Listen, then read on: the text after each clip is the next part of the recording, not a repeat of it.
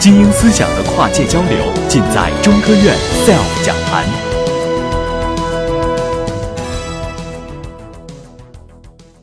最近有一部电影正在热映，这就是《火星救援》，很多人可能已经看过了。如果还没有看过，我推荐你们一定要去看看。我跟这个电影没有任何关系，但是我的研究领域跟它有关系。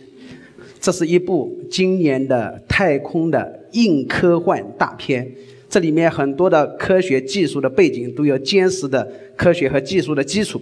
从这里面我们学到很多很多人类未来要走向深空的一些事情，所以我推荐大家来看一下这样的片子。刚才主持人介绍我是一位杂家，既然是杂家，一定是做的不好的人。给我自我的介绍里面，我说一个我是一个胸怀整个宇宙的。科学梦想家和理想主义者，对，因为我总是喜欢做一些颠覆的事情。在呃二十年前，呃在没有任何人关注雾霾的时候，我选择了专门治理雾霾的专业，叫环境保护。基本上是我们国家第一代的环境保护专业的本科生。当我二零零零年大学毕业的时候，我发现我已经无处可以就业，因为。只有环卫部门会需要我，那是扫大街的，但是我不想去扫，所以我后来选择了考研究生，因为我找不到工作，我才去考研究生。考的专业也是非常古怪的，你们肯定没听说过，叫地球化学 （Geochemistry）。地球化学是做什么的呢？我们大部分的同事，我的同学都在做地球的资源与环境，环境污染。资源利用、矿产开发，我做了一段时间的，呃，水土保持的一些工作之后呢，我突然发现我们可以做得更远一点。正好有一个机会，啊，我的老师就是欧阳志远院士，他突然，也不是说突然，他一直在追求一个事儿，就是要中国人要去月球。我突然觉得这东西靠谱，我太想做这个事情了。因为我觉得中国这么大的国家，十三亿人的人口，不可能忽略月球这么个地方。中国人一定要到月球去的。哎，我就说，他跟大家征求意见的时候，谁愿意坐月球？我们两桌子人，二十多个人，没有一个举手的。我说我愿意来坐月球。好了，但实际上我是学农业大学的环境保护专业出来的，那我怎么办呢？我就从做月球的土壤开始，因为我就是做土壤开始。农业大学就是跟土壤打交道、跟泥巴打交道的人。现在呢，我希望再跨界，我要做月球的尘埃。因为我们有 PM 二点五，月球上的 PM 二点五就是月球的尘埃，它比我们地球上的 PM 二点五毒性更大。我做过这个实验，它对小老鼠的毒性会更大，对宇航员的毒性也会更大。我还希望做模拟的火星土壤和模拟的火星尘埃。我从地球做到了月球，又要从月球做到的火星。我从农业大学的生物学的专业学到了地球化学的地球科学的专业。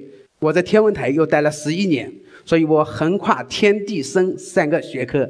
我还在香港科技大学的数学系混了三年，所以是一个跨界比较狠的。所以我我觉得我注定要作为一个颠覆者。我从来不是一个循规蹈矩的人。我们为什么要走向深空？我们在地球上活得好好的，去那干嘛？第二个问题，我们能去哪里？这么多天体，我们去哪里？第三个方面，我们怎么去？我想我把这三个问题回答了，你们就知道了。这是我们的地球，这颗悬浮在太空中的蔚蓝色的星球，承载了我们所有的悲欢喜乐，我们所有的家庭、工作、生活，我们的呃房子、车子，乃至战争、爱情，都是在这颗星球上展开的。如果说，这颗星球碰到危机的时候，我们所有的一切将无所依存。这是我们整个太阳系的一个场景。我们的太阳系从太阳往外一共八颗行星，我们只是太阳系的八大行星之一。太阳系中还有无数的小天体和彗星、小行星以及其他的矮行星，还有我们的木巨行星的彗星、卫星，所以有大量的这样的天体。这些天体里面，我们人类将去往何处？那我接下来我会给大家展示一些啊图片。这些图片里面，我觉得唯一要做的一件事情，先要认识我们在这个宇宙中的真实处境，我们没有人关心过它。这是我们的四个类地行星：地球、火星、金星、水星。在这四颗行星里面，我们的地球是最大的。跟木星、土星、天王星、海王星这些巨行星比起来，我们的地球已经很小了。我们的地球的大小只是木星大小的一千二百八十四分之一，跟太阳比起来，我们这颗星系里面唯一的恒星比起来，如数以万计、千计的天体全部加起来，不到太阳质量的百分之零点一。我们太阳系百分之九十九点九的质量集中在。太阳上面，啊，太阳系已经很大了，对吧？我们把银河系请进来，我们会看到一个更惊奇的一个场景。在银河系中，我们的太阳只是一颗中等质量的恒星，它释放出来的能量只能是中等，它只是一颗中年的恒星，而且它甚至于远离银河系的中心，所以。我们并没有什么了不起，在太银河系中，像太阳这样的恒星就有上千亿颗。我们甚至不知道我们所在的银河系是是一个什么样的结构。不是庐山真面目，只缘身在此山中。我们只生活在银河系的小村庄里面，是一个小小的山村。我们只能从那峰峦叠错的山脉之间的一个缝隙，我们才能窥到外面的一点点世界的面貌。就是用看到的这一点点的东西，我们才绘制了这个银河系的结构，但它很可能不是这样子。我们再把宇宙请进来，我们已经找不到我们在哪里了。我们一定不在宇宙的中心，我们一定在宇宙的某一个角落，看着整个的宇宙不断的膨胀。我刚才展示了这些图片之后呢，我发现我可能给你们灌输的一个是比较消极的思想，你们会感觉非常的绝望。非常的失望，甚至于非常的无助，因为我们是如此的渺小和卑微。康德曾经说过两句话：在这个世界上，只有两样东西让我深深的敬畏与震撼，一个是我们头顶的灿烂星空，另一个是我们内心的崇高的道德准则。黑夜给了我们黑色的眼睛，我们却要用它来寻找光明。我们要以天之道解物之语。我们要从自然法则中找到我们人类的未来，这个是我们人类五十年来太空探索的所有的航天器的任务，一共两百多次，每一次的成本至少是几十亿的人民币，几十亿的美金。我们在太空里面已经砸了上万亿的钱，为什么要去做这些事情？我们人类的航天器、人类的飞船已经飞遍了太阳系的所有的主要天体类型，我们飞遍了太阳系的每一个角落。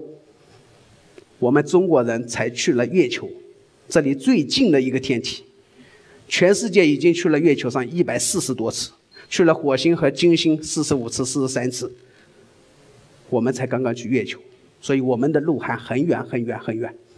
我们航天技术得到了提高，我们地外生存的能力得到了提高，人类的知识疆界得到了拓展，这些科学和技术的进步不断的修改着我们的教科书。而且吸引着和鼓舞着未来年轻一代的探索者，那就是你们。在我们的太阳系的半径里面，我刚才展示的只是我们太阳系很小的一部分。我们八大行星最外面的这颗行星，离我们的太阳只是几十万个天文啊，几十个天文单位，只是四五十亿公里。我们今年七月份，我们人类历史上最快的航天器就是新视野号，它的每小时的时速可以达到七点五万公里，就是这么最快的航天器，我们飞了十年，才刚刚飞到冥王星。而我们太阳系的半径是十五万亿公里，我们以这个最快的航天器来飞，我们还要飞三万年。再给大家展示一个很沉重的一个照片。这就是我们的地球，大家看到我们的地球在哪里了吗？它只是我们一束光线下的一个暗淡的蓝点。这就是从我们从冥王星以远的距离回望我们的地球，我们看发现，它卑微的就像悬浮在光线里面的一个尘埃，没有什么了不起的。这张照片又让我的雄心勃发，因为这是我们从月球上拍到的地球，从月球的地平线上升起。我们每天看到太阳升起、太阳落下，月亮升起、月亮落下。我们如果登陆另外一个天体，我们就会看到地球升起、地球落下。我们看到的不是月亮，而是地亮。所以，我们太空探索，我们对天文的认识，可以改变我们的世界观。它既可以让我们认识到自己的真实处境，让我们知道自己有多么的卑微和渺小，也可以让我们雄心勃发，让我们知道我们人类有无穷的潜力，我们可以走得更远。我们人类在地球上的命运是什么样子的？我觉得我们要有一个清醒的认识。在火星和木星之间有大量的小行星，这些小行星不时会撞到我们的地球，我们地球将迎来灭顶的之灾。我们的太阳系里面，月球、火星、水星、金星上面都是密密麻麻的撞击坑，我们地球绝无例外。我们地球上已经确认的撞击坑已经有一百七十六个，但是真正的撞击坑肯定不止这么多。我们会发现，大部分的撞击坑是在北美、欧洲、澳大利亚。为什么中国没有？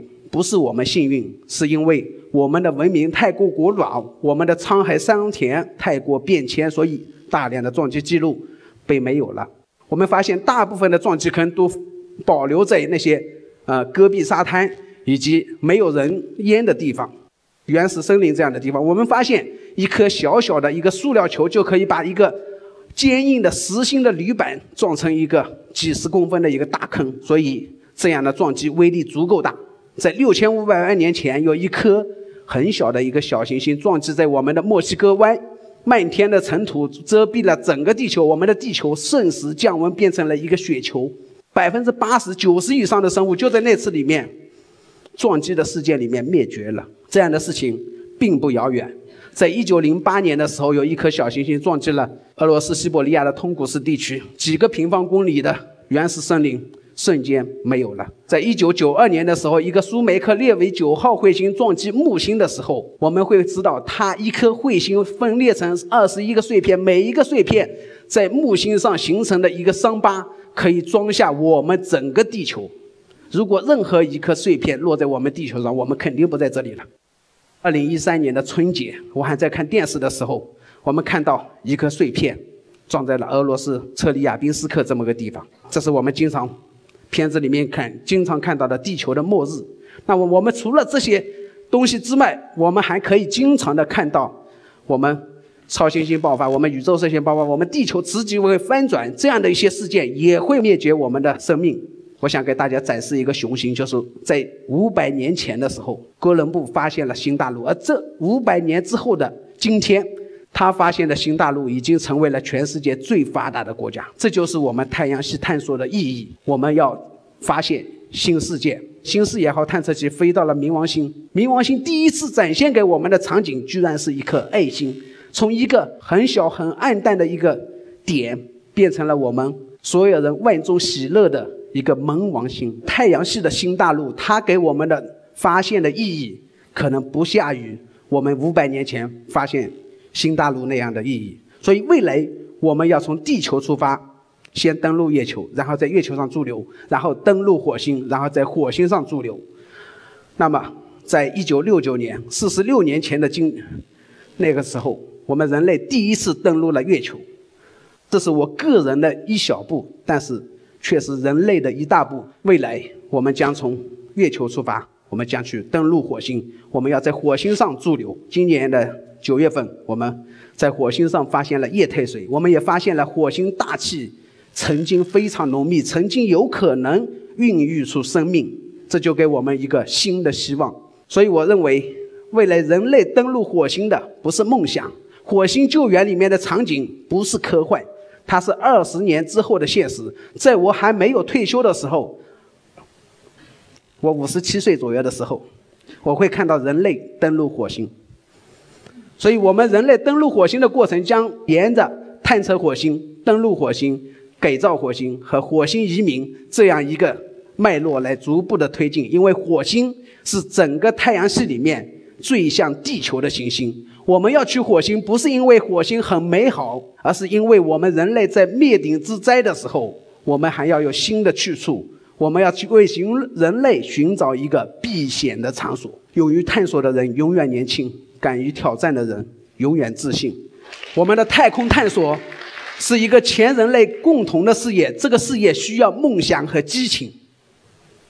我们不管是非洲人、美洲人、澳大利亚人、阿拉伯人，我们都为 NASA 的行为。为他探索外太空的行为，我们都感到很激动。所以，它是全人类共同的事业。如果中国人在这方面投入的经费，他将修改全人类的教科书，他将扩展全人类的知识疆界，他将被全人类铭记。